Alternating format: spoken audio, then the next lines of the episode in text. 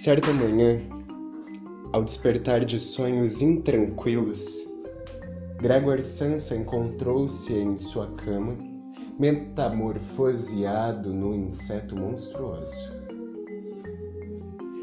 Estava sobre suas costas duras como couraça e, quando levantou um pouco a cabeça, viu seu ventre, abaulado, marrom dividido em segmentos arqueados, sobre o qual a coberta, prestes a deslizar de vez, apenas se mantinha com dificuldade.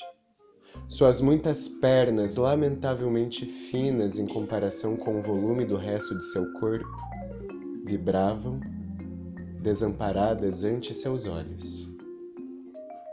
O que está acontecendo comigo? Ele pensou. Não era um sonho. Seu quarto, um quarto humano, direito, apenas um pouco pequeno demais. Encontrava-se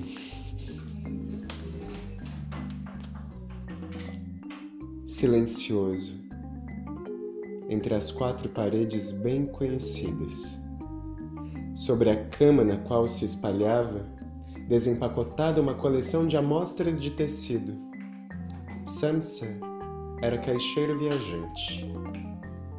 Estava a imagem que ele havia recortado havia pouco de uma revista ilustrada e posto numa moldura bonita e dourada. Ela mostrava uma dama que, escondida num chapéu de pele e numa estola de pele, sentava ereta e levantava aos espectadores um regalo, também de pele, dentro do qual sumia todo o seu antebraço. O olhar de Gregor dirigiu-se então para a janela e o tempo nublado. Ouviam-se os pingos da chuva baterem sobre a calha na janela. Deixou bastante melancólico. Que tal se eu seguisse dormindo mais um pouco e esquecesse de toda essa bobajada? pensou. Mas isso era totalmente irrealizável, uma vez que estava habituado a dormir sobre o leito direito e em seu estado natural não conseguia se colocar nessa posição. Por mais força que fizesse na tentativa de se jogar para o lado direito, balançava, voltando sempre a ficar na posição de costas deve ter tentado fazê-la cerca de cem vezes. Fechou os olhos a fim de não precisar ver mais suas pernas se debatendo e apenas desistiu quando passou a sentir do lado uma dor leve e sombria que jamais havia sentido. Oh Deus, pensou ele. Que profissão extenuante que fui escolher entra dia, sai dia e eu sempre de viagem. As agitações do negócio são muito maiores do que propriamente o trabalho em casa. E ainda por cima, impuseram sobre mim essa praga de ter de viajar. Os cuidados com as conexões de trem, a comida ruim e desregulada, contatos humanos sempre cambiantes, que nunca serão duradouros e jamais afetuosos.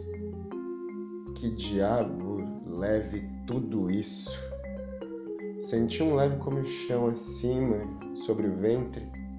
Deslocou-se devagar sobre as costas, aproximou e aproximou-se da guarda da cama a fim de poder levantar melhor a cabeça. Encontrou o lugar que comichava.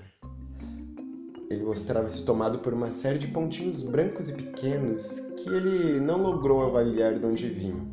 Quis tocar o local com uma das pernas, mas logo puxou de volta, pois o contato lhe dava calafrios. Deslizou até voltar à sua posição anterior.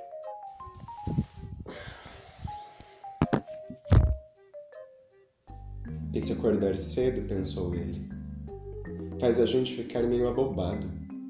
O homem tem de ter seu sono.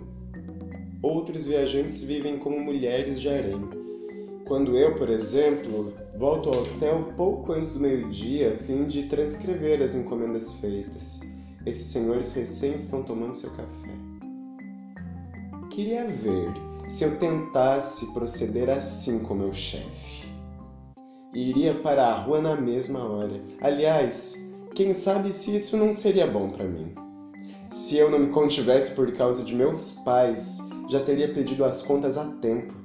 Teria me apresentado ao chefe e lhe exposto direitinho o que penso, do fundo do meu coração. Ele teria de cair da escrivaninha.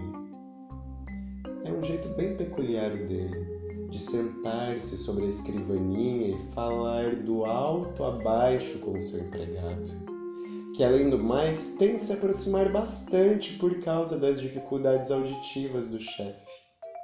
Bem, a esperança ainda não está de todo perdida.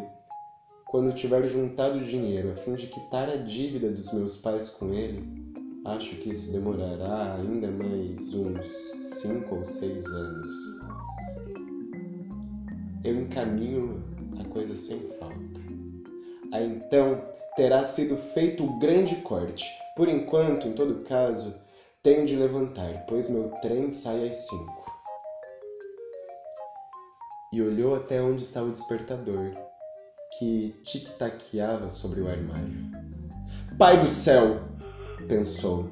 Eram seis e meia, os ponteiros seguiam adiante, tranquilos. Na verdade, o maior até já passara da meia hora e se aproximava de três quartos. Será que o despertador não havia tocado? Podia-se ver da cama que ele havia sido programado direitinho para as quatro horas e com certeza havia tocado, sim.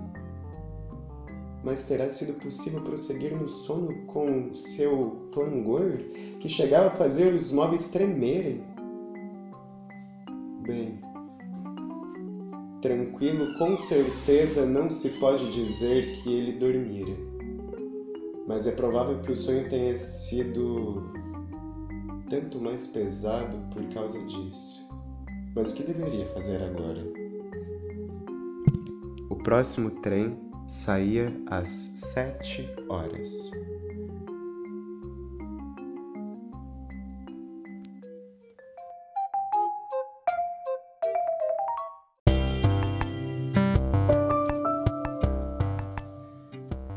Esse podcast é uma iniciativa da Doravante 1 Produções e Artes.